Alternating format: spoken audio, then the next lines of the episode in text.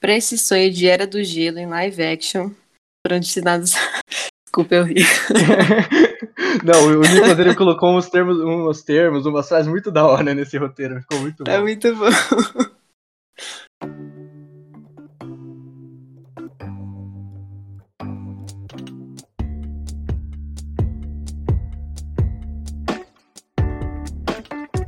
No programa de hoje, Federação de Futebol dos Estados Unidos anuncia salário nas mesmas condições para homens e mulheres. Mudanças climáticas e seus impactos e mutações animais. Mamutes voltarão à vida? Possível origem das bombas atômicas nazistas. O que o envelhecimento do Japão reflete no nosso país? Senhoras e senhores, eu sou Laura Rezende. E eu, Igor Castelar, e começa agora o Nox.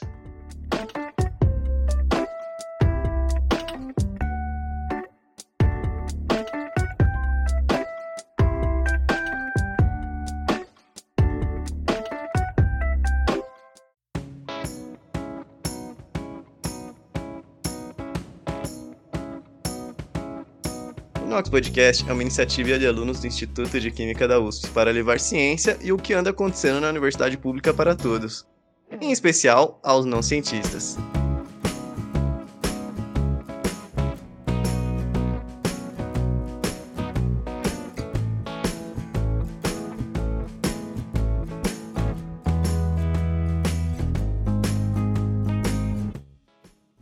Estados Unidos anunciam um contrato igualitário para homens e mulheres nas suas seleções de futebol. É, galera, parece loucura e pode te deixar muito indignado, ou você pode achar estranho se perguntar: Mulheres ganham menos que homens? Mentira! Como dizia o Gil do Vigor, eu tô indignado. Mas é isso mesmo, pessoal. Infelizmente, só agora, em setembro do ano de 2021, a Federação de Futebol dos Estados Unidos anunciou que a partir de agora, as mulheres e homens terão um contrato de trabalho iguais nas seleções nacionais de futebol. Aparentemente, os novos moldes de contrato já foram enviados para todos os clubes, aos quais as atletas fazem parte e as transmitações para fechamento estão ocorrendo. As atletas americanas reivindicavam direitos e condições de trabalhos iguais, pois recebiam uma remuneração inferior à do masculino, mesmo tendo igual desempenho. Vale lembrar que o time feminino dos Estados Unidos possui quatro títulos de Copas do Mundo e quatro títulos de Olimpíadas. É título que não acaba mais. Mudanças climáticas estão forçando metamorfose em animais. Que o aquecimento global está causando mudanças no planeta em que vivemos? Bem, isso não é novidade para ninguém. No entanto, uma pesquisa realizada na Universidade de Aachen, na Austrália, e divulgada na revista científica Trends in Ecology and Evolution, comprovou que estão ocorrendo alterações evolutivas em animais e no homem. A pesquisadora autoral principal da pesquisa, Sarah Riding, relata que um mecanismo evolutivo para adaptação a maiores temperaturas é o aumento corpóreo, pois como maior área há também o um aumento da superfície dissipadora de calor do corpo. Os resultados mais expressivos da pesquisa estão relacionados com pássaros e papagaias australianos, onde houve um aumento de 10% no tamanho de seus bicos.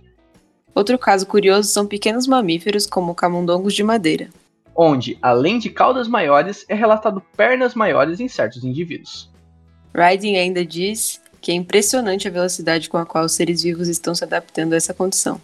Mas que os impactos ecológicos disso ainda são imprevisíveis e deveriam causar mais preocupação nas pautas de debate sobre o assunto. Vão ressuscitar um mamute extinto há 4 mil anos? Sim, é isso mesmo que você ouviu, um mamute e sim, 4 mil anos a clonagem não é bem uma novidade no mundo da biologia molecular. Mas agora, pesquisadores da George Church, da Harvard Medical School, pretendem trazer de volta a vida ao mamute. Para esse sonho de Era do Gelo em live action, foram destinados 15 milhões de dólares. A ideia dos pesquisadores é utilizar o DNA degradado e fragmentado obtido do mamute pré-histórico, com uma base para executar modificações do DNA do elefante asiático, assim criando um híbrido de mamute e elefante. O impacto ecológico dessa criação tem tudo para ser positivo, tanto na adaptação como na preservação, tanto de espécies quanto de ecossistemas que estão hoje em risco ecológico, como a tundra ártica e o elefante asiático. Ben Lam, que, com George Church, fundou a Colossal, que é uma empresa de biociência e genética apoiadora do projeto, diz que quer ter os primeiros filhotes nos próximos seis anos. Cubo do Apocalipse. Cientistas rastreiam origem da bomba atômica nazista. No dia 23 de abril de 1945, tropas americanas marcharam pela cidade de Hagenlock, no sul da Alemanha. A missão do grupo, nos desfechos da Segunda Grande Guerra, era de localizar um laboratório onde se sabia que cientistas do regime nazista estavam tentando enriquecer urânio. A história era verdade, e 600 cubos de 5 centímetros foram encontrados no laboratório, e seriam posteriormente encaminhados para a base dos aliados. No entanto, todos esses cubos sumiram, e acredita-se que esses cubos foram usados em ataques como o de Hiroshima por parte dos Estados Unidos. Mas nem tudo é notícia ruim. Cientistas do Pacific Northwest National Laboratory, em Washington, descobriram um método para identificar a origem do urânio e querem aplicá-lo para um método de rastreamento usando esses supostos cubos. Os pesquisadores Don Schwantz e Brittany Robertson não podem afirmar com certeza que estão com um dos cubos, mas seu método de identificação e consiste em um método de datação sofisticado que estima a idade de um objeto de acordo com produtos de decomposição encontrados nele, estima que o urânio do cubo é de fato da mesma época dos experimentos nazistas. Agora eles estão fazendo testes em minas de urânio que provavelmente foram exploradas pelos nazistas. E caso os padrões batam, os cientistas saberão de onde foi retirado o urânio usado na época. É surreal pensar que a pesquisa de enriquecimento de urânio dos nazistas estava à frente da dos aliados, e que eles quase tiveram a arma que daria a vitória para a Segunda Grande Guerra. Bate e volta. Quando paramos para pensar nos avanços em biologia molecular conquistados até hoje, podemos pensar em diversos pontos e incríveis trabalhos realizados. Agora, os cientistas da George Church, da Harvard Medical School, estão tentando fazer algo ambicioso. Acho que muitos ouvintes aqui, que já assistiram a Era do Gelo, já pensaram em poder ver de perto um mamute pré-histórico. É exatamente isso que poderemos ter daqui a alguns anos, segundo Ben Lamb, criador da Colossal, que é uma organização privada voltada para estudo de biologia e genética que está colaborando com a pesquisa da George Church. Claro, o objetivo do projeto não é de fato clonar um mamute perfeitamente, mas usar uma base genômica de mamutes e elefantes para criar um híbrido de elefante e mamute. Assim, nascendo o grandioso animal. Segundo os pesquisadores, foram analisados genomas de 23 espécies vivas de elefantes e mamutes extintos. E são esperadas mais de 50 mutações no genoma do elefante asiático para que ele possa se adaptar ao ambiente onde vivia um mamute, isso é, o Ártico. Além disso, o investimento recebido de 15 milhões viabiliza totalmente o projeto, que estava em segundo plano, segundo o professor Robert Winfrow, da genética de Harvard Medical School. A criação desse animal pode resultar em grandes avanços nos campos de preservação, tanto de ambientes de tundra e antárticos, quanto de espécies como o elefante asiático, que corre risco ambiental. A comunidade científica recebe essa novidade de maneira um pouco cética. Pois de fato é difícil dizer que temos recursos tecnológicos e intelectuais para criar um mamute de um elefante asiático. E além disso, o impacto positivo desses animais em ambientes árticos não é tão expressivo quanto os efeitos negativos que temos hoje e que estão destruindo esses ambientes.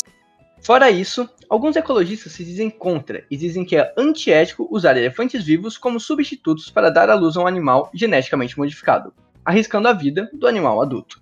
No entanto, a empreitada toda pode trazer grandes avanços biotecnológicos, além de estimular o mercado e a sociedade a se interessar por esse assunto isso com certeza é um impacto positivo e muito interessante do projeto. Aconteceu na USP. Mas e a USP? O que rola dentro da comunidade científica e a gente não vê? O que vem sendo pesquisado em seus laboratórios? Hoje vamos falar de um estudo da Faculdade de Filosofia, Letras e Ciências Humanas, FEFELESH da USP. O estudo foi conduzido pela pesquisadora Beatriz Kaori Miyakoshi Lopes, onde ela avaliou e comparou os desafios que surgem com o envelhecimento da sociedade, tendo como material os estudos da sociedade do Brasil e do Japão. É fato que o envelhecimento da sociedade é fruto de políticas que trazem melhores condições de vida para a própria população. No entanto, esse envelhecimento acaba gerando uma economia estagnada e uma diminuição da fecundidade no geral. O conflito entre gerações é inevitável, onde temos uma parte mais velha da sociedade que não é mais produtiva economicamente, e uma parte jovem, que tem que produzir para cada vez mais pessoas. Geralmente, essa massa de mão de obra é suplementada por estrangeiros. Mas, no caso do Japão, não é visto um índice de imigração tão grande como em outros países que passam por esse processo. Outro agravante é a velocidade com que se deu esse processo, que no caso do Japão foi avassaladora. Pois para lidar com esse problema, há um forte investimento em tecnologia para que se possa melhorar a vida dessas pessoas mais velhas sem prejudicar as outras gerações. Quando falamos de Brasil, percebemos que os índices percentuais de pessoas acima de 65 anos estão na média global, que é em torno de 9,5%. Porém, quando se trata de uma população do tamanho do, da do Brasil, isso é quase 17 milhões de pessoas. Vendo esse número, temos aqui uma quantidade preocupante, o que chama mais atenção para o debate sobre o desenvolvimento e implementação de políticas públicas para lidar com a situação. Isso porque temos uma sensação virtual de que somos uma sociedade muito jovem, porém nossa sociedade já conta com um número muito grande de idosos. Nas palavras de Beatriz, é preciso investir para que a população envelheça, com qualidade de vida e dignidade, sem que os jovens tenham de arcar com custos gigantescos e, enfim, garantir que a economia do país não estagne ou entre em declínio. Sobre a USP, suas aventuras e desventuras, por hoje é só, pessoal. Se quiser ver mais um pouco do que a Universidade de São Paulo vem fazendo, dá uma passadinha no site jornal.usp.br. Lá você vai encontrar os trabalhos de incríveis pesquisadores. Isso é tudo para o programa de hoje. Muito obrigada por sua audiência. E não se esqueça de seguir a gente no Facebook, Twitter e Instagram. Só pesquisar Nox Podcast fique por dentro dos próximos episódios. Eu sou Laura Rezende. E eu, Igor Castelar. E vemos vocês no próximo episódio. Tchau!